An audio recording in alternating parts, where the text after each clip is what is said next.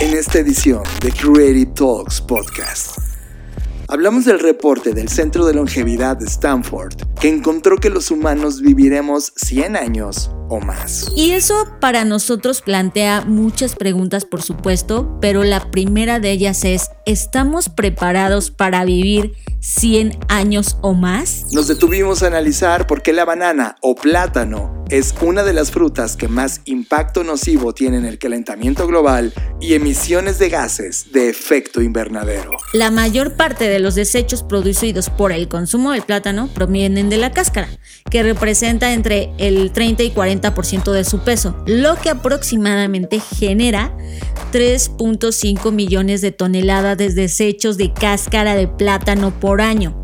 Y ustedes van a decir, ¿y eso qué? Bueno, pues los desechos de cáscara de plátano contienen ciertos compuestos orgánicos ricos en carbono que pueden tardar muchísimo, o sea, hasta dos años en descomponerse y biodegradarse, creando no nada más un olor este, fétido. sino produciendo emisiones excesivas de gases de efecto invernadero. Y reseñamos la red social francesa llamada Be Real, que promete ser todo un fenómeno en social media. Disfruta esta edición de Creative Talks Podcast. Creative Intelligence presenta. Estamos viviendo la disrupción más grande de la historia de la humanidad, una en donde la creatividad y el desarrollo tecnológico son el centro de una revolución que lo cambiará todo, y tú la estás liderando. Bienvenidos a esta ruptura del espacio-tiempo llamada Creative Talks Podcast. Creatividad innovación, diseño, negocios y futuros. Con Fernanda Rocha y John Black. Un podcast de Black Creative Intelligence presentado por Blackbot, Black School y Black Bull. Creative Talks Podcast. Y las líneas espacio-tiempo una vez más vuelven a converger. Bienvenidos a Creative Talks Podcast, yo soy John Black y le doy la bienvenida a Fernanda Rocha.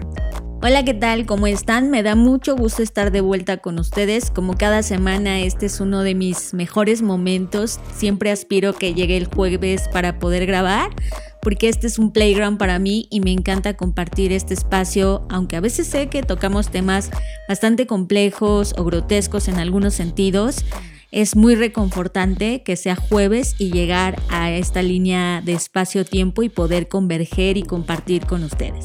Pero hoy, hoy es jueves santo en la línea espacio-tiempo ahora mismo y así que que sea este un santo podcast. Tema de la semana. Este es el tema que nos robó totalmente la atención.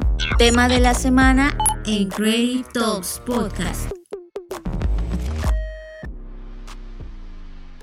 Si eres un podescucha que nos ha seguido desde ya hace al menos más de 50 episodios, sabrás que en lo particular yo tengo un tema con el tiempo. Siempre el tiempo ha sido un detonante en mí de curiosidad, de preocupación, de ocupación y de investigación. El tema del tiempo me parece algo fascinante, por eso es que todos los temas de multiversos, metaversos y todo esto, pues me fascina porque tiene mucho que ver con nuestra percepción sobre el tiempo.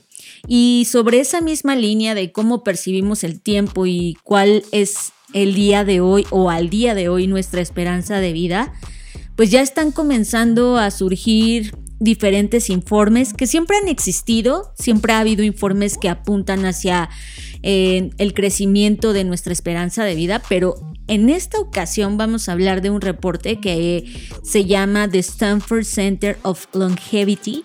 Y pues justo de lo, de lo que trata eh, este reporte es de este nuevo map life o roadmap en la vida que tenemos que comenzar a considerar, dado que pues en los próximos años se estima que lleguemos o nuestra esperanza de vida llegue a 100 años o más.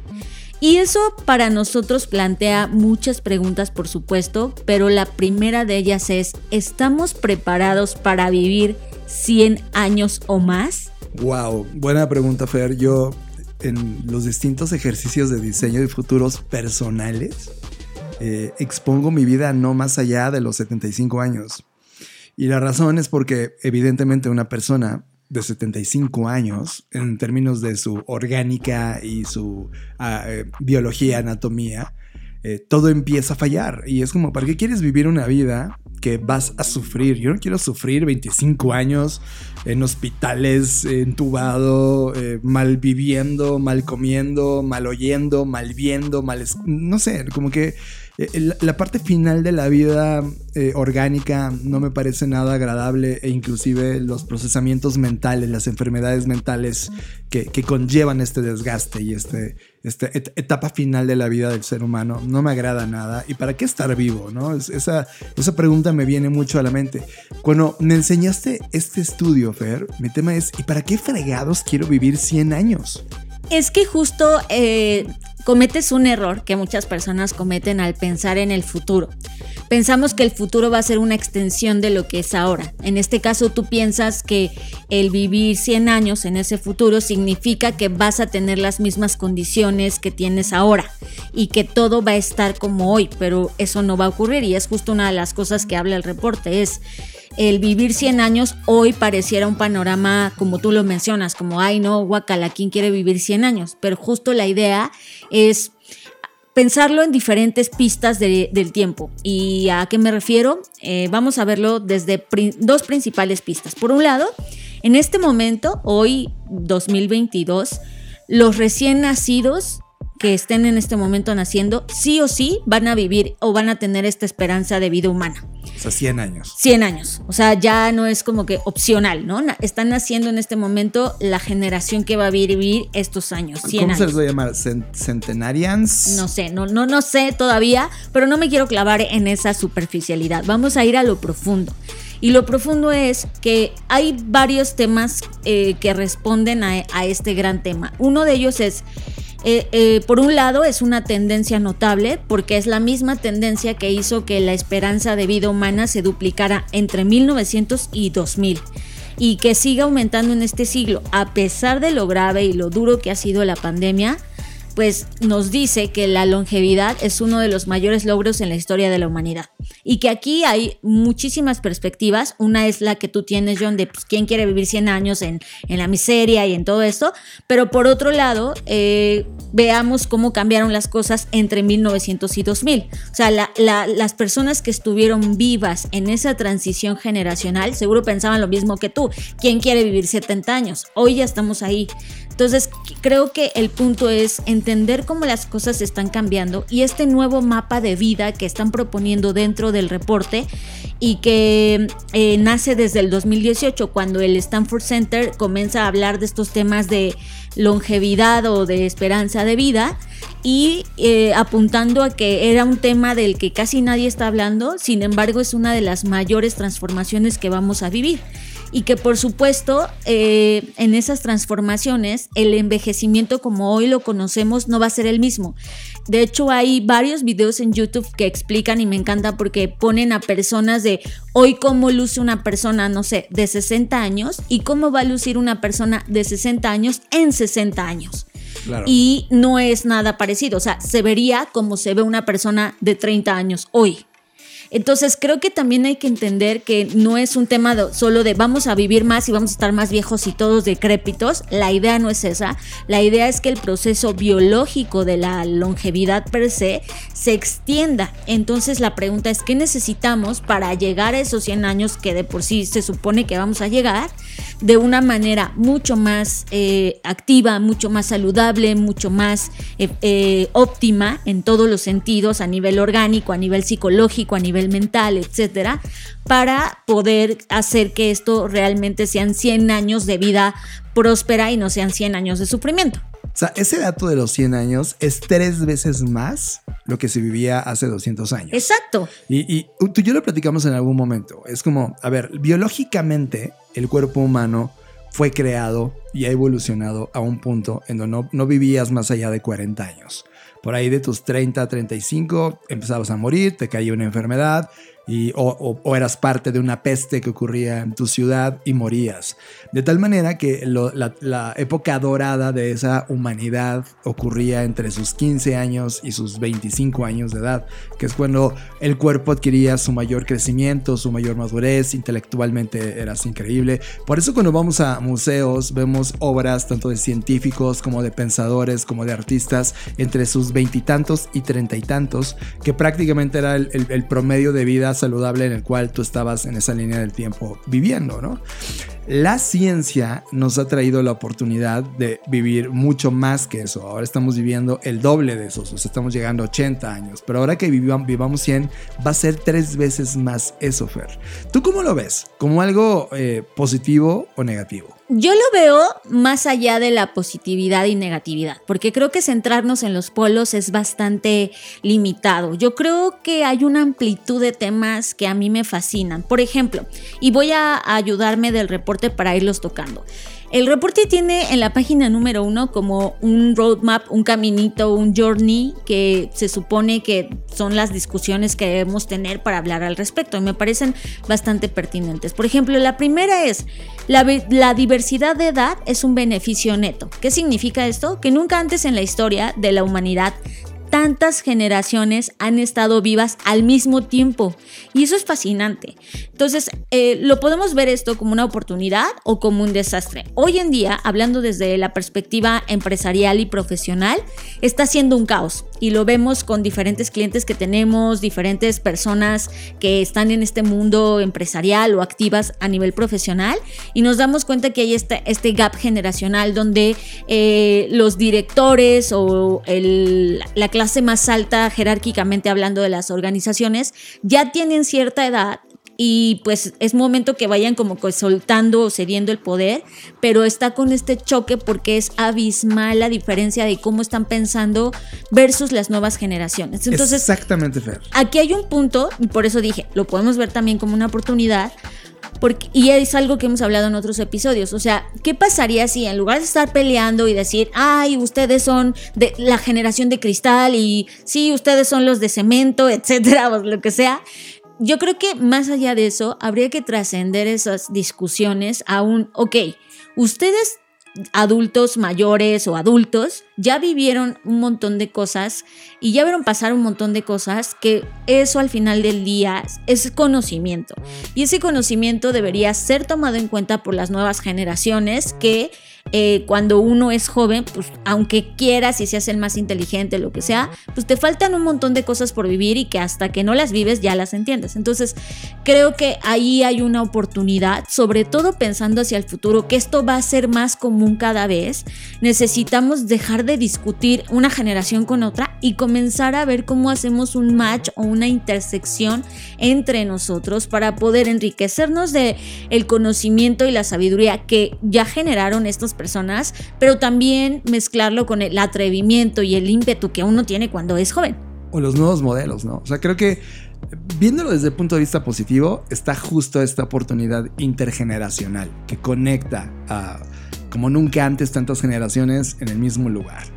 Eh, si eso ocurre, o sea, si eso llegara a ocurrir, entonces podríamos encontrar un nuevo equilibrio donde la productividad, la creatividad, el liderazgo, los temas que tienen que ver como raza humana, salir adelante, saldrían muy bien. Sin embargo, ¿te acuerdas de esta serie que vimos? Donde había un joven, uno en su etapa madura y uno en, su vejez, y, ese gobernaba todo el imperio. ¿Cómo se llamaba? Se me olvidó. La de Isaac Asimov. La Isaac Asimov. Eh, en, un momento, o sea, como que, como tú dices, el, arrojo de los más jóvenes y que están cambiando el sistema contra el equilibrio entre el maduro, que fue joven, viene de su etapa joven, pero también ha venido entendiendo y comprendiendo más al más viejo, ¿no? Trayendo su sabiduría, diciendo esto ya lo viví y pasó esto. Y entonces logras un equilibrio interesante. El tema es, hoy la humanidad, donde la vea, ese equilibrio ni siquiera se ha discutido. Ese equilibrio ni siquiera existe en un libro donde haya algún tipo de entendimiento o educación que logre permear ese aprendizaje, madurez y atrevimiento. Pero es que tiene sentido que no sepamos todavía qué hacer porque, como bien menciona el reporte, es la primera vez que esto está pasando. Entonces no, no es que nos va a salir bien a la primera, es algo que vamos a tener que aprender, ya sea a la fuerza o de manera voluntaria. La vamos a tener que aprender porque esto va a seguir ocurriendo. Las generaciones cada vez van a estar más tiempo conviviendo justo por esta extensión de años de vida. Claro, y eso eh, evidentemente va a tener que desatar una opinión. O sea, es decir, tú y yo como generación ya lo estamos viviendo. O sea, nosotros somos millennials y estamos conviviendo con los más jóvenes que van atrás. Y estamos conviviendo con los directivos de allá arriba que ya están en sus 60s, 70s. Exacto, estamos justo como en este pase de estafeta en donde todavía, o al menos a nivel personal, todavía siento que entiendo las cosas que están ocurriendo de esta generación centennial pero por ejemplo de los alfa ya estoy comenzando a no entender algunas cosas, ¿no? Entonces, pero por ejemplo, para ponernos de acuerdo todos, se necesita llegar a un nuevo nivel de mentoría, liderazgo, voluntariado, políticas, prácticas, algo que eh, eh, se llama ageísmo, ageism, que es como, oye, eso no está discutido. Y es que justo eso me lleva al punto número dos. El punto número dos nos dice, invierta o invierte, porque pues, está hablando a ti, invierte en los futuros centenarios para generar grandes ganancias. Y estas ganancias no solamente se refiere a ganancias económicas, sino de esto que estamos hablando. Si nosotros comenzamos, ¿qué significa invertir en futuros centenarios? Y comenzar a, a, plantear o a mencionar y agregar a nuestras estrategias de compañías a nivel personal que sí vamos a vivir 100 años. Entonces, si este panorama eh, apunta a que tiene una alta probabilidad de ocurrencia, entonces necesitamos, como bien menciona John, desde este momento ir pensando qué narrativas vamos a crear, qué eh, tipo de normas, leyes, reglamentos, nuevos procesos vamos a crear para poder entender a esta eh, edad o sociedad desde otra perspectiva.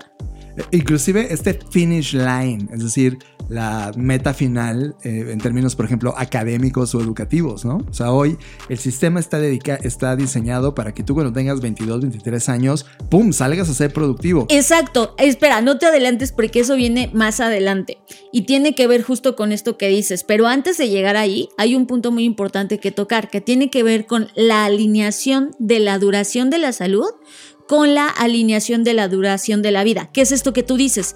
Es claro, antes, eh, eh, es más, en este momento tu edad reproductiva eh, ideal, digámoslo, en el caso de las mujeres, por ejemplo, está entre de los 20 a los 40 años, ¿no? Y, eso es un poco entre comillas, porque a los 40 años ya tu reloj biológico comienza como a, tener otro comportamiento. Entonces eso significa que quizás y también este tema de la edad reproductiva se vaya a ir alargando, porque eh, entonces ya no vas a necesitar o ya no vas a requerir tener un hijo a los 20, porque el que se alargue la duración de tu salud va a hacer que puedas tener un hijo a los 50 y que no sea algo que ponga en riesgo ni tu vida ni la del nuevo eh, humano, ¿no? Entonces, sí, John, tiene que ver justo con eso, en cómo eh, nos mantenemos más sanos, cómo hacemos que la salud dure más y que además los temas que hoy tenemos en la mesa como la salud mental y toda la degeneración celular eh, cerebral pues comience a alargarse también, porque si no justo pasaría lo que tú dices, de ay, pues voy a estar ahí todo viejito y todo enfermo de mil cosas. Entonces justo esto es un punto crucial, la alineación de la duración de la salud con la duración de la vida y la sincronía que eso va a tener en tu desarrollo, en tu madurez, porque por ejemplo hoy se dice que pasas de una etapa a otra a ciertas edades, ¿no? Por ejemplo, dejas de ser adolescente a tal edad y luego te conviertes en joven. Va a cambiar. Bueno, pues esos spans o esos como brechas o duración y periodos, pues tendría también que evolucionar. Sí, va a cambiar radicalmente. El tema es, a mí mi único miedo, Fer, mi único miedo, bueno, un humano puede vivir mil años, me da igual, siempre y cuando esos mil años tenga calidad cognitiva, emocional, social, económica, salud, felicidad. Y ese contexto que viva eh, en un, en un, momento planetario donde haya que comer y disfrutar todavía aire fresco, o sea, de nada sirve si vives mil años o cien años y es malo. Entonces, yo no sé si el mundo en este momento, eh, con este avance que, que de alguna manera está previendo este documento, que va a ocurrir, creo que los primeros que se vuelven felices de que esto es el sistema capital. Es como, ah, más medicinas que venderle a este ser humano, más productos para su, para su vida. ¿Sabes? Es como, como que no veo, eh, es tan relevante este, esto que tú estás hablando, es absolutamente relevante. Es, ¿qué vamos a hacer con una población que sigue increciendo y que además no se muere rápido? Sí, es que eso justo ya me lleva al otro punto. Me voy a saltar algunos para llegar a este, que es eh, aprender a lo largo de la vida o este lifelong learning, que ahora se va a volver más long. Porque entonces los vínculos entre la educación, la salud y la longevidad van a estar totalmente relacionados. Por ejemplo, hoy te jubilas a los 60. Entonces, eso significaría que te vas a jubilar a los 70, a los 80. Y el gobierno está feliz. Es como, ah, más recaudación de impuestos, 10 años más de este ser humano. Claro, entonces sí, por supuesto que tiene un potencial eh, maquiavélico para transformarse en algo horrible, pero creo que también eh, debemos, si no lo vemos, o sea, si solo nos concentramos en lo malo y nos dejamos llevar sobre esta línea de, ay, pues sí, el gobierno y el capitalismo van a estar contentos, o sea, sí lo entiendo que hay un potencial, pero justo por eso estamos discutiendo este tema ahora en este podcast, ¿no? Algo, algo rico que se me viene a la mente es que, por ejemplo, haya ciudades diseñadas para edades, ¿no? Así como hoy hay ciertos pueblitos donde dices, ay, San Miguel Allende, me voy a jubilar en mi vejez allá, ¿no? Porque, porque, el ritmo del pueblito está muy viejito y como que lleva otra cosa y está como muy bien, ¿no? Seguramente en el diseño de estas nuevas ciudades, que hoy está discutiéndose mucho, pues va a haber ciudades hiperdinámicas, hiper jóvenes, hiper conectadas, hiper todo en, términos de la edad. Pero por ejemplo yo, eh, imagínate cuando tenga 70 años, voy a querer todo menos eso. Voy a querer una tranquilidad, una calidad de vida, escuchar los pajaritos, escuchar el agua, correr en un río y probablemente no es la Ciudad de México o Tokio o París el lugar, ¿no? Probablemente va a haber nuevas ciudades, nuevos sistemas económicos que garanticen el contexto de calidad de vida de cada edad. Es que justo por el contrario, lo que este reporte apunta es que construyamos comunidades listas para la longevidad. Esto es, no segregarnos por rubros de edad como tú propones, sino por el contrario, hacer que la ciudad sea lo suficientemente intergeneracional. Y creo que eso me parece lo correcto, porque supuesto siempre va a haber personas con la capacidad eh, económica para decir, ay, pues al carajo, yo me voy acá a la ciudad este, tranquilium a vivir la vida pero creo que también qué va a pasar con los demás personas. Y, ahí es donde está el punto. Y es algo que yo decía en mis conferencias en algún momento. O sea, todo el mundo diseña para los jóvenes, pero nadie diseña para la gente adulta mayor. O sea, desde cómo está diseñado el excusado o la taza del baño, que ustedes y nosotros lo vemos como, ay, pues, ¿qué tiene? Vas, te sientas y se acabó. Sí, pero eso a los 80 años ya no es posible, amigos. Entonces creo que el punto es, también nosotros como diseñadores, desde esta perspectiva de alguien que se supone que se encarga de resolver problemas, también eh, debemos reconocer nuestros sesgos de que solo hemos diseñado para nuestros símiles, ¿no? Vas a ir de que para la gente joven, para la gente, con ciertas características. Exacto. Eh, pero, ¿qué va a pasar con esto? ¿Qué culpa tiene alguien que es funcional ver que vayas a un baño y que en ese mismo baño haya cagado un viejito? Qué tiene de malo? no, es que, a ver, por ejemplo. Debería ser lo suficientemente responsivo, eso es a lo que no creo que sea justo ni para uno ni para otro. Es, como haber creado un baño universal. Y es como de. No, no, existe un baño universal. Es más, un niño de 8 años, ¿qué culpa tiene de ir a un baño universal? Su colita es muy pequeña frente a la inmensidad que tiene que ser respecto al adulto mayor y obeso. ¿Te das cuenta? O sea, yo, yo sí creo que eh, en este momento sí vamos a tener que pensar en nichos de edades. Y un quizá probablemente, ahí sí tienes todo sentido, un producto que inició siendo para niños pueda ir evolucionando como por capas, por bloques que les vas anexando para llegar a ser el, con la misma funcionalidad, se vaya adaptando al crecimiento y edad que tú tienes como ser humano. es que justo eso tiene que ver con algo que yo publiqué en mis redes sociales recientemente. Es menos obsolescencia programada, más longevidad planificada. Y es, a eso se refiere. Como, como como pasa con, con el software, ¿sabes? El software se actualiza, no es que cada vez tengas que comprar un nuevo software. Eso debería ocurrirle a los productos. Eso deberíamos nosotros como diseñadores aprender de, de la parte tecnológica, de, ok, ya compraste un producto, pues se actualiza y hace que siga siendo vigente cuando cumpliste 30 que cuando cumpliste 100 años ya tiene otra actualización que permite que sea funcional y que se adapte a tus necesidades de ese momento. Es más, vamos a inventar un nuevo eh, dato, UAX. De A de Age. de age, de User edad. Age Experience. Es Creo que eso nueva. está buenísimo, buenísimo. Me parece totalmente necesario, sobre todo ante este escenario que vamos a vivir. Y, y nada más para ah, puntualizar en algo, también el lifelong learning, ahora se promueve mucho esto, que es el aprendizaje casi de por vida. Y lo cual estoy totalmente de acuerdo, pero también eh, eh, va a llegar un punto en que eh, esto se va a tener que extender. O sea, ahora sí no los vamos a tener que tomar en serio, puesto que vamos a vivir más tiempo, pues tenemos más oportunidad de aprender más cosas, pero al mismo tiempo, eh, pues de saturarnos de tanta información, ¿no? Entonces creo que, que, que aquí va a volver a venir un, no un modelo de especialización per se, porque eso es algo que estamos dejando atrás para irnos a un modelo más generalista, pero creo que vamos a vivir como diferentes momentos en la vida, o sea, como momentos en los que necesites sí tener mucha información, por ejemplo, cuando estás en la parte joven, etcétera, pero creo que cuando estás en la parte ya de los finales de tu vida, que en este caso serían entre los 90 y los 100 años, el lifelong learning se tendría que enfocar en otras cosas, en otras actividades que hoy no sé cuáles son porque todavía no se crean, quizás. Están por inventarse. Estoy de acuerdo. Creo que una crítica importante de la línea de tiempo en la que estamos es que los humanos dejan de actualizar académicamente sus habilidades a los veintitantos años, que es cuando se supone sales de la escuela. Sí. Quizá las, ah, los, degr- los grados académicos superiores como que empujaron un poco más adelante a los 31, quizá en el mejor de los casos.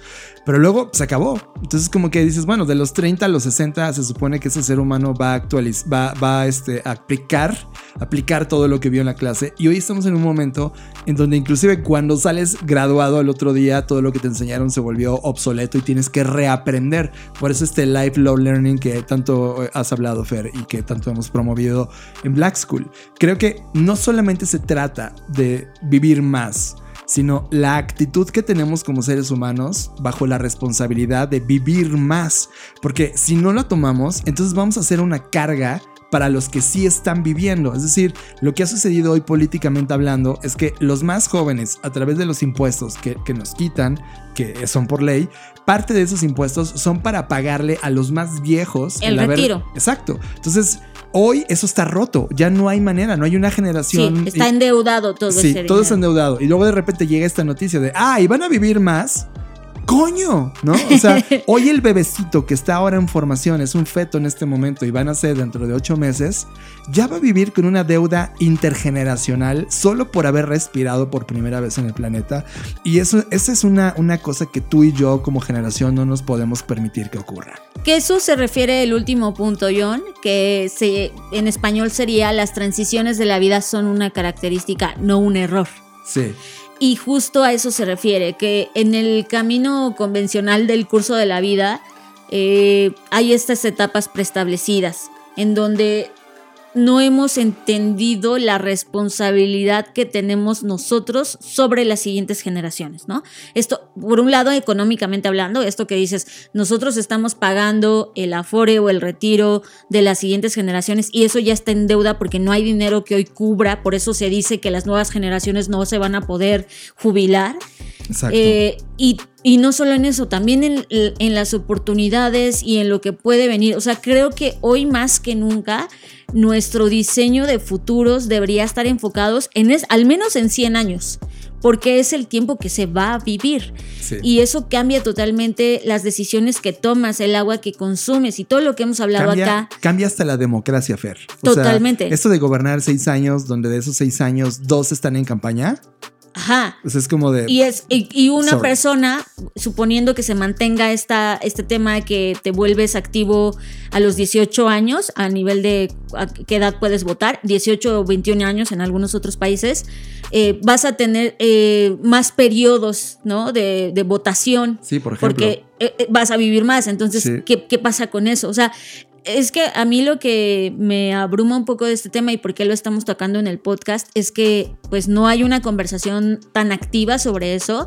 pero es un tema que nos compete a todos y es algo que va a afectar en todas las dimensiones la forma en la que vivimos. Que esa es la ventaja de escuchar este podcast.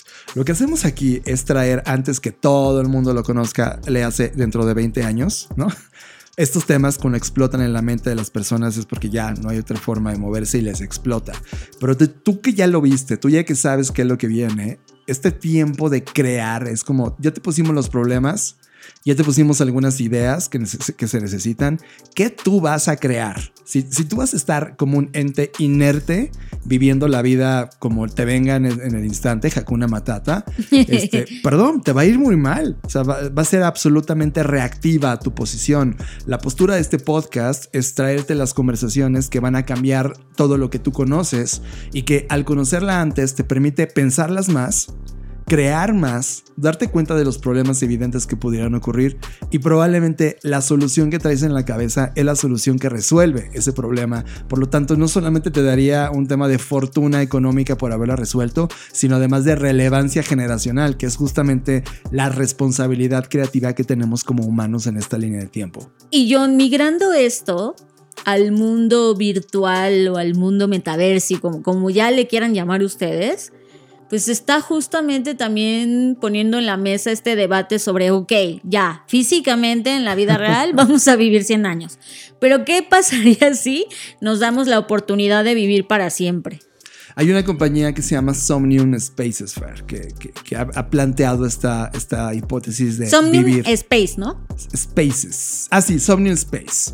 Que está planteando esta posibilidad de, oigan, vamos a vivir para siempre, ¿va? Vamos a ponerlo como en la mesa. Es como, físicamente, biológicamente vas a vivir 100 años. Pero ¿qué pasa, Fer, si a tu año 33 el planeta está tan, tan mal que dices, no, ya no quiero saber nada? Me voy a mi metaverso donde ahí hay una economía, donde me puedo convertir en un avatar y en donde mi personalidad puede ser recreada digitalmente para vivir ahí una vez que yo decida no vivir en el mundo físico. Ese planteamiento ético de en dónde estás viviendo, si en el mundo físico o en el mundo digital, es algo que sonaba como a ciencia ficción, pero ahora mismo ya es una posibilidad. Ahora mismo esta compañía checa está trabajando y desarrollando esta plataforma en donde tú vas a poder decidir vivir para siempre si quieres. Va a haber un modo de juego de vive para siempre con nosotros como un avatar digital en ese metaverso, Fer. Pues mira, no me extraña porque eh, uno de los anhelos que hemos tenido como humanos es vivir para siempre, ¿no? Como que eh, romper a la muerte, vencer a la muerte y, trascender y estar aquí para siempre. No sé por qué lo queremos, pero eso es algo que siempre hemos querido. Y pues no me extraña porque el metaverso presenta una posibilidad, ¿no? Una posibilidad que en el mundo físico no tendrías y que hemos platicado y que evidentemente muchas películas de ciencia ficción han traído a la mesa. ¿Qué pasa si tu conciencia o lo que te hace ser tú, que todavía no sabemos tota- de- del todo qué es, qué es esa cosa que nos hace ser nosotros, se transfiere a un nuevo dispositivo? O sea, esto me suena a- al inicio de todo esto. ¿Te acuerdas cuando alguna vez mo- hablábamos del as a service? Sí, claro. Este es un live as a service. Eh, Déjate plantear un escenario. Imagínate, Fer, que tú tienes, eh, naciste en una familia económicamente mal, o sea, no, tenías muchas posibilidades. O sea, la, la realidad. O sea, la que vivimos tú y yo en la vida real. Sí. Pero imagínate dentro de 20 años que vas naciendo. O sea, no, naciste en los 90, naciste en los 40 de los 2040, ¿va? Ujú. creces en ese mundo, en ese contexto donde se está yendo al carajo, el planeta está yendo al carajo, el mundo económico no ha entendido, hay ideas que solamente son gobernadas por unos te- tecnócratas que son dueños de tecnología y tú, tú dices al carajo, esto está muy cabrón, pero decides tomar esta vida como servicio, Life as a Service, y decides meterte a este proyecto, a Somnium Space. Imagínate que sobrevive. Y en Somnium Space te va tan bien que en Somnium Space logras generar una economía. Acto, o sea, tú cuando te decides meter en Somnium Space y vivir en Somnium Space, tu cuerpo es criogenizado para que en paralelo que tú estás viviendo en Somnium Space, tu cuerpo físico biológico está recibiendo los nutrientes para mantenerlo sano por si un día quieres regresar a la vida real. De tal manera que en Somnium Space creas una economía tan importante que decides convertir la economía digital en algo que sí quieres vivir en el mundo real. Por lo tanto, pides un pausa, como pausa para este juego, y regresas a la vida real ya con una economía creada a vivir el mundo real. Fuck is Suena shit. como la cárcel. O sea, Eso- eso, es lo que le pasa a la gente que está en la cárcel. Es como hacen una pausa de su vida real, están en la cárcel y se supone que están en este proceso de, y digo se supone obviamente porque eso no pasa, pero están en un proceso de reinserción donde generas economía mientras estás encerrado y luego dices vaya a la cárcel y sales a la vida real. Es, o sea, es que esa cárcel puede que sea la única oportunidad para una generación que está viviendo, lamentablemente, como la nuestra, en transición. Que es, no hay nada definido, está todo por crear y por ende es un maldito caos. No, yo espero que no. Por eso estamos hablando de estos temas en este podcast, porque la verdad me suena su- algo súper triste. O sea, es como lo que hablábamos hace un montón en otros episodios sobre el- esta gente que prefiere conducir un simulador en un Ajá. camioncito que salir al mundo real y disfrutarlo, ¿no? Sí. Yo, yo, yo, o sea, sí entiendo las posibilidades, tampoco me cierro a ellas, pero sí yo espero que, que tomemos conciencia de esto, porque, porque, mm, pues no sé, este sería otro tipo de vida al que honestamente yo no aspiro tener. En la edición pasada de este podcast hablábamos justamente de un escenario increíble para 2050. Si no lo has escuchado, regrésate un podcast antes donde hablamos de esto. Que ojo, ese escenario hipotético, lindo, es una probabilidad que todos podríamos vivir. En paralelo, regresamos al 2022, la línea del tiempo donde estamos hoy, y estamos agarrando estas pequeñas señales importantes que están ocurriendo, donde por un lado la vida del ser humano se incrementa, pero por otro lado también avanza la inteligencia artificial y los metaversos, donde la posibilidad de vivir parte de esa vida es adentro. Ahora te voy a plantear un segundo escenario. Imagíname a mí, a los 80 años, Fer. Y termino enamorado de la vida a tal punto que digo, no me quiero ir, ¿no? Es como, me quiero quedar aquí. No me quiero ir, señor Stark. Exacto, es como, me encantó, todo salió bien, tenía razón ese documento de 2050, wow, está increíble, pero yo soy un maldito viejo de 80 años. Eh, ¿Qué pasa si me meto a este metaverso? Es criogenícenme 20 años, porque quiero ver a dónde va todo esto. Y mientras, parte de mi inversión económica que hice en el mundo real, la ocupo para vivir y generar una economía en el mundo metaversico, para que cuando despierte, pueda volver a repetir e inclusive, imagínate que ya, ya, ya existe la transferencia de cuerpos, pueda transferir mi yo, John Black, a un nuevo cuerpo joven donde pueda vivir el nuevo contexto de vida. Sí, por supuesto. O sea, eh, es, es una de las cosas, ¿no? Que plantea también otra corriente que es el transhumanismo. Exacto. eh, en donde eh, justa logras no solamente evadir a la muerte, sino también usar la tecnología en favor de tu persistencia en este planeta, ¿no? que, que es como li- Live Forever, Live Forever, pero también es como un reborn. Sí, en muchos sentidos. O sea, creo que hay muchas hipótesis que podríamos explorar alrededor de cuánto tiempo vamos a vivir o si vamos a vivir para siempre. Pero estas dos eh, creo que son lo suficientemente provocadoras como para de- dejarnos a todos eh, esta tarea de pensar y analizar qué estamos haciendo. O sea, yo de mi lado ya de- eh, porque igual a veces no decimos, bueno, ¿y ustedes qué hacen? Yo al menos de, de mi lado, lo que ya empecé a hacer desde que hice mi proceso de futuros personales y ahora con esta información que sobre el envejecimiento y que vamos a vivir más y todo, pues yo como que desde ahora digo, bueno, pues ¿qué, qué me toca hacer? Alimentarme mejor. ¿Qué me toca hacer? Comenzar o no dejar de hacer ejercicio. ¿Qué me toca hacer? Vivir no? el lifelong learning. E- Exacto, o sea, creo que lo que nos toca es eso, pequeñas acciones, como siempre lo hemos dicho acá. No necesitamos ir y salir a convencer a todos de, ay, oiga, tiene un minuto para hablar de que vamos a vivir 100 años, sino más bien comenzar nosotros a trabajar en eso e intentar mantenernos mentalmente tranquilos, que creo que ese es el reto entre muchos otros que tenemos, por supuesto, pero creo que es uno de los retos más grandes en esta vida de más tiempo, la salud mental. Totalmente, y la salud mental está ligada a la creatividad, razón por la cual hacemos este podcast, porque creemos que la creatividad humana es el arma más importante que tenemos para estos tiempos.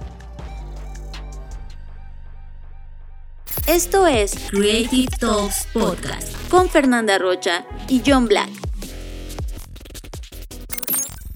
Únete al mejor club de innovación, negocios, diseño, creatividad y futuros. Únete a Black Creative Intelligence. Suscríbete por 99 pesos al mes y ten acceso a artículos, reseñas de libros, recursos descargables, reportes, sesiones de innovación, revistas especializadas. Black Creative Intelligence. Suscríbete en el sitio blackci.rocks. Black Creative Intelligence, presentado por Blackboard. What If? Cada 15 días, Luis Armando Jiménez Bravo e Imelda Schaeffer conectan los puntos más complejos de la economía, negocios, emprendimiento, planeación financiera y administración en Conectando Puntos Podcast. Bienvenidos a Conectando Puntos, el podcast en el que hablamos de economía, psicología, finanzas, sociología y básicamente cualquier área del conocimiento que nos ayude a tratar de entender este pequeño y loco mundo que llamamos sociedad. Conectando Puntos, un podcast de Black Creative Intelligence presentado por CESC Consultores. Conectando Puntos, disponible en todas las plataformas donde escuchas podcast. Estás procesando Creative Talks Podcast con Fernanda Rocha y John Black. Por otro lado, en este podcast hemos también hablado mucho sobre el tema de sostenibilidad, el tema de la alimentación, el tema de la agricultura y la correlación que hay entre estos tres temas. Y una de las cosas que me acabo de enterar y me impactó muchísimo es que siempre que pensamos en los contaminantes y los productos que más emisiones de carbono eh, producen, pues no sé ustedes, pero a mí siempre se me vienen a la cabeza temas como el plástico, este, desechos industriales, ¿no? Etcétera. Pero resulta que hay dos puntos importantes. El plátano o los bananos son la segunda fruta tropical más común que se consume a nivel mundial. Aproximadamente 119.83 millones de toneladas producidas en todo el mundo lo que representa el 16% de la producción mundial de frutas. O sea, el plátano, vaya que se consume en todo. Pero al mismo tiempo, la mayor parte de los desechos producidos por el consumo del plátano provienen de la cáscara, que representa entre el 30 y 40% de su peso, lo que aproximadamente genera 3.5 millones de toneladas de desechos de cáscara de plátano por año. Y ustedes van a decir, ¿y eso qué? Bueno, pues los desechos de cáscara de plátano contienen ciertos compuestos orgánicos ricos en carbono que pueden tardar muchísimo, o sea, hasta dos años en descomponerse y biodegradarse, creando no nada más un olor este, fétido. sino produciendo emisiones excesivas de gases de efecto invernadero. O sea, los malditos minions están mandando al carajo. Entonces, o, sea, ¿por qué digo que me sorprendí? Por, lo que les decía al inicio. Siempre que pensamos en contaminantes, pensamos en cosas que hemos producido los humanos, ¿no? O cosas, ah, este, plásticos, etcétera. Pero de repente te das cuenta que también, aunque sea algo natural, en este caso un plátano, también si no se trata el tema de los desechos, pues produce estos gases de efecto invernadero que contribuyen, por supuesto, al cambio climático.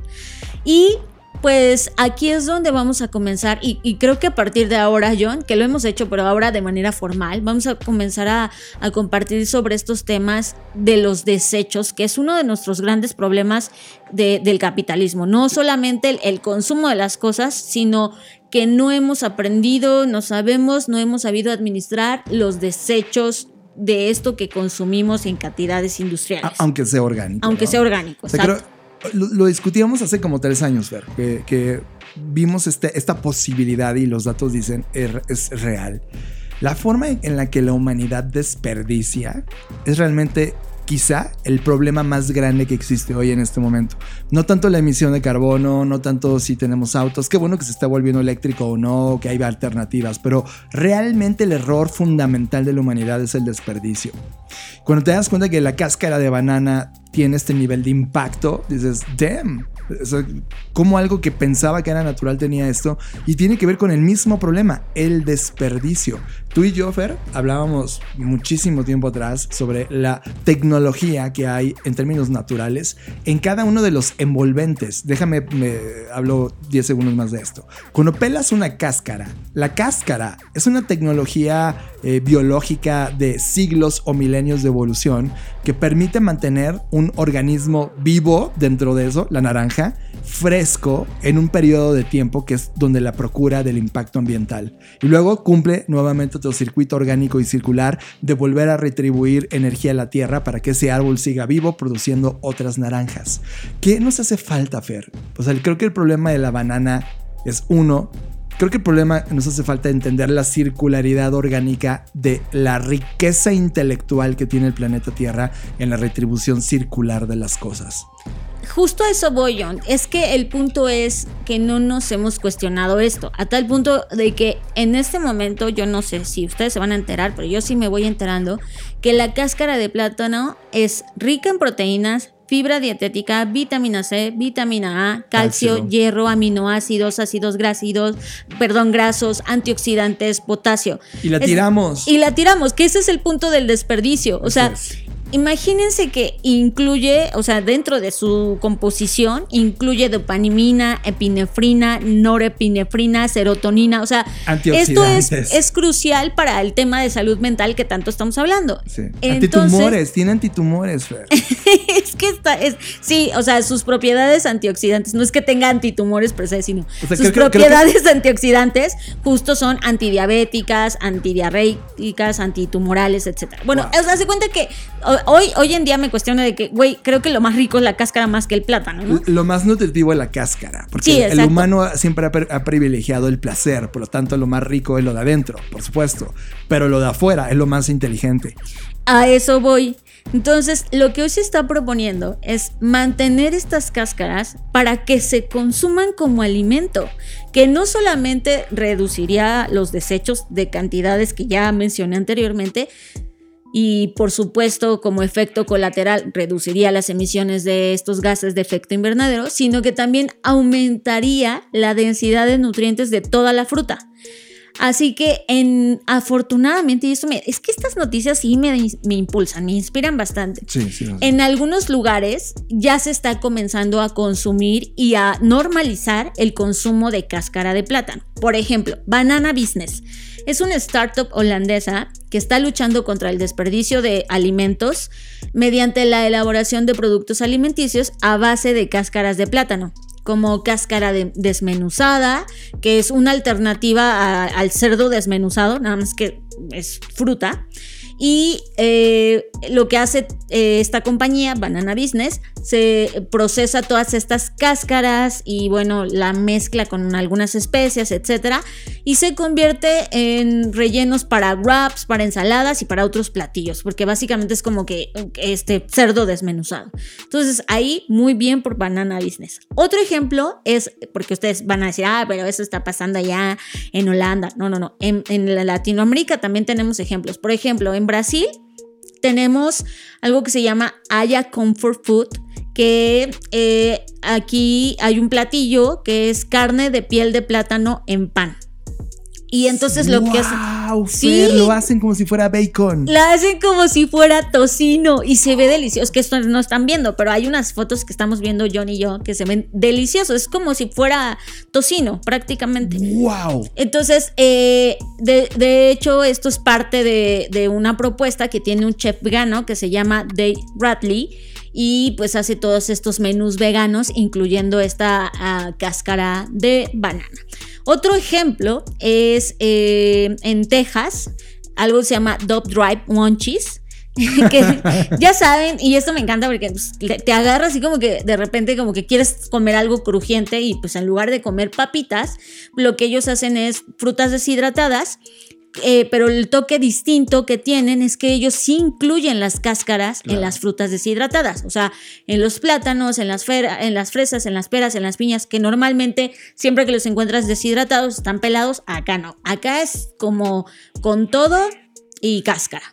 Todo sentido, Fer. Y No, espera, no me has dejado hoy un ejemplo más, John, porque esto sí nos este entusiasma. Sí, yo sé que yo también me voy a emocionar. El ron de cáscara Uh. de plátano. ¿Qué tal? Es que usted no sabe, pero llega uno en un momento de la vida adulta que ya no puedes vivir sin alcohol. Ya no. Eh, entonces, Sí, el ya. ron de cáscara de plátano es. El es- Reino Unido, Fer. en Reino William Unido. Grant and Sons. hizo algo que se llama Discarded Spirits y lo que hace pues es justo utilizar ingredientes que de otro modo terminarían desperdiciados y pues no, hay que... hay que Ganó uno- un premio de innovación en el 2020. por el World- supuesto, el ron de banana peel que es cáscara de plátano. En dos categorías ganó el primer premio eh, del World Beverage Innovation Award en 2020. Y bueno, y ustedes van a decir, sí, pero pues no todos podemos comprar. No te preocupes, en tu casita tú puedes hacer pan de cáscara de plátano. Ya hay recetas, si buscas en YouTube, hay recetas de cómo se hornea este clásico pan de plátano, pero usando la cáscara. También hay té de cáscara de Claro. plátano. Lo dejas, O sea, se- uy, lo dejas secar. Sí, y se ve, ajá, como los tés que son hojas secas, pues lo mismo dejas secar el- la cáscara y te puedes hacer un delicioso té. O sea, no nada más es un tema de startups, de empresas, sino uno desde su casa puede también hacer esto. Entonces creo que lo interesante que plantea todo este tema, John, es que nos comencemos a cuestionar qué otras cosas estamos Ah, desperdiciando. la cáscara de manzana, la, o sea, to- la cáscara de naranja. o sea, aquí en este momento como que se replica, ¿no? Se extiende el, uy, y si podría, ¿qué tal y se usaría esto para tal cosa? Sí, Bien. Me encanta, así que pues ahí está algunos ejemplos y pues esto se va a volver y se está volviendo como ya lo pudimos ver en estas señales que son estos startups o estos primeros ejercicios y productos alimenticios, pues se va a tener que convertir en una tendencia el que comencemos a consumir eh, cosas que antes creíamos que eran un desecho o un- o algo que se podía tirar. Creative Talks Podcast con Fernanda Rocha y John Black. John, es que qué frustrante es esta situación. Me voy a quejar arduamente en este episodio.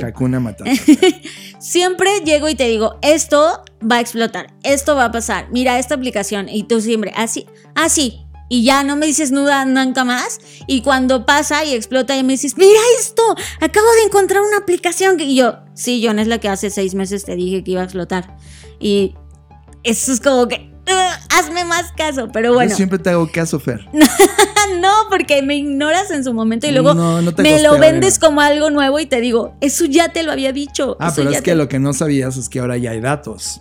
Claro, pero es que eso es lo valioso de ver las señales, que lo ves antes que se vuelva algo donde ya hay datos, porque cuando ya hay datos es, ya te rebasó, ya te lleva seis meses de ventaja. Ok, vamos a platicar de algo que yo no vi hace seis meses, de acuerdo a los reclamos de Fernanda Rocha. Vas a dejar su formato de quejas en la siguiente ventana. La plataforma se llama Be Real. Y Be Real, como ser real, es una nueva aplicación en social media. Eh, casi nosotros no hablamos ya de social media por razones, porque hay demasiados contenidos de social media allá afuera que pueden verlo, pero nos ha sorprendido por una razón muy, muy específica. Es una red social en la cual no puedes actualizar tu estado hasta que la propia plataforma te dice que tienes unos minutos para hacerlo y te da una ventana de minutos. Es decir, si tú no aprovechaste el tiempo en que la app te permitió actualizar, no puedes actualizar. De tal manera que no hay poses, no hay nada prefabricado, te agarran el contexto en el cual estás y tienes dos minutos para decirle a tus amigos alrededor eh, qué estás, en qué estás, qué estás haciendo, de la forma más auténtica y real posible. Y eso me llama mucho la atención, Fer, porque está dirigida a una generación, la generación Z, que está empujando mucho más a quitarte todas estas capas de colores y falsedad de, de todo lo que existe en las fotografías que hoy vemos en redes y en plataformas o en videos como TikTok. Y está empezando a darle poder a la autenticidad del momento de las personas que realmente te importan sin interesar las millones de seguidores que traes detrás. Y eso a mí me parece un planteamiento generacional totalmente distinto, un approach distinto a las redes sociales que conocemos hoy. Mira, yo creo, yo creo que más allá de ser un tema generacional, es un tema de hartazgo de todos. O sea, y es paradójico porque todos participamos en esa doble, eh, no sé, personalidad en la que por un lado odias el, no sé, la, la, postura y la fachada que hay en Instagram, pero al mismo tiempo tomas fotos increíbles de las cuales solo una seleccionas para publicar porque es la que quedó más perfecta, ¿no? Es decir, todos somos jueces y parte de este problema. Y justo lo que apuntaba Be Really, porque hace seis meses me llamó la atención, era justo por esto que mencionas, que el tema es que te lanza una notificación aleatoria. Entonces no es como que eh, tú sepas a qué horas te va a dar oportunidad de publicar. Es random y de repente estás en tu casa, en tu trabajo, donde estés, en tu escuela, y te llega la notificación de tienes dos minutos para publicar y entonces ahí es donde tú pues haces algún post o alguna publicación. Por un lado, eh, esto es un esfuerzo para, como bien mencionabas, John, para promover la, la autenticidad y para evitar como esta pose o está llenado de filtros, porque además lo que hace, y es algo que no mencionaste, es la aplicación toma fotos de las cámaras delantera y trasera del teléfono simultáneamente, mostrando lo que se encuentra alrededor de ti y lo que estás haciendo al mismo tiempo. O sea, no es que te dé tiempo de, producir y tráeme el aro de luz para que me salga perfecto, sino que... Déjame, me pongo más bonita o bonita para salir mejor. Exacto, solo tienes dos minutos. Entonces, esta parte aleatoria eh, es lo que la hace interesante y es lo que ha hecho que obviamente no es que ya se volvió el TikTok de, las aplicaciones, pero si está cobrando, pues imagínense, tuvo un crecimiento del 315% desde principios de año. O sea, es algo que va. Sí. Está justo atrás de, de, las más importantes hoy. O sea, está, pese a que no tiene la masa de usuarios, sí dio un, un, dato que todo el mundo volteó a verle diciendo, ¿qué está pasando acá? Porque el crecimiento va justito atrás de las más grandes. Sí, esta simplicidad. O sea, creo que también lo que está aprovechando es la, el, que cada vez sea más sencillo usar una app y, ya no encargarte tú, sino dejárselo a alguien más que lo haga. O sea, creo que eso también es parte de esa tendencia. Y adivina dónde fue desarrollado, Fer. ¿A dónde? En Francia no me sorprende. Sí, no nos sorprende, tiene sentido, ¿no? Que, que, en un lugar que está apostando en una anticrítica, ah, bueno, una crítica muy fuerte de lo que está ocurriendo con las plataformas digitales occidentales o dígase lideradas por el bloque norteamericano o Silicon Valley, de repente llegas a un lugar donde dice, a ver, no se trata de la cantidad ni de estar todo el tiempo en redes sociales saturando a la gente, es... Te va a dar permiso de dos minutos ser real play. ¿no? Y eso es algo muy de la vida en, esos rumbos europeos, donde la autenticidad y la calidad está por encima de la cantidad. Estás procesando Creative Talks Podcast con Fernanda Rocha y John Black. Fer, llegamos al fin de las Creative Talks Podcast. ¿Cómo te sentiste en esta edición? Ay, muy bien, pero se fue muy, muy rápido. Había otras cosas más que queríamos conversar. Pero mira, esto ya parece un cliché porque siempre lo decimos, pero es real, siempre nos pasa. Pero bueno, si quieren seguir discutiendo estos temas, yo les invito a que nos sigan en nuestra comunidad de Twitter, en arroba blackbotrocks, y ahí podemos seguir la conversación más allá de estos minutos que nos permite este formato. Y muchos de esos contenidos, Fer, terminan también en otras plataformas. En tu caso, terminan en un email que lanzas, ¿no? Un boletín. Pues no, en realidad no duplico los contenidos de aquí y de allá, pero ya que lo mencionas es muy buen momento para invitarles a que se suscriban porque allá hablo de otros temas y de otras cosas, pero pues también está bueno.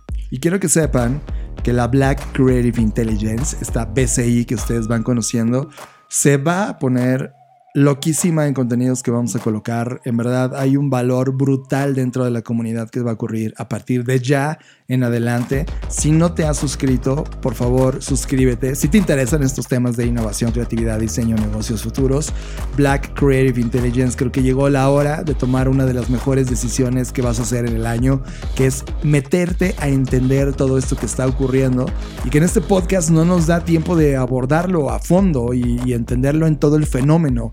Creo que la BCI se va a convertir en uno de tus elementos importantes de toma de decisiones del presente hacia el futuro. Y ya está, pero ahora sí, llegamos al fin de Creative Talks Podcast. Yo soy John Black y nos escuchamos en una semana en este podcast. Yo soy Fernanda Rocha, me pueden encontrar en redes sociales como arroba Fernanda Roche y sí, como cada semana, nos vemos en el futuro. Escuchaste Creative Talks Podcast con Fernanda Rocha y John Black, un podcast de Black Creative Intelligence, presentado por Blackbot, Black School y Black Bull. Nos vemos en el futuro. Black Creative Intelligence presenta.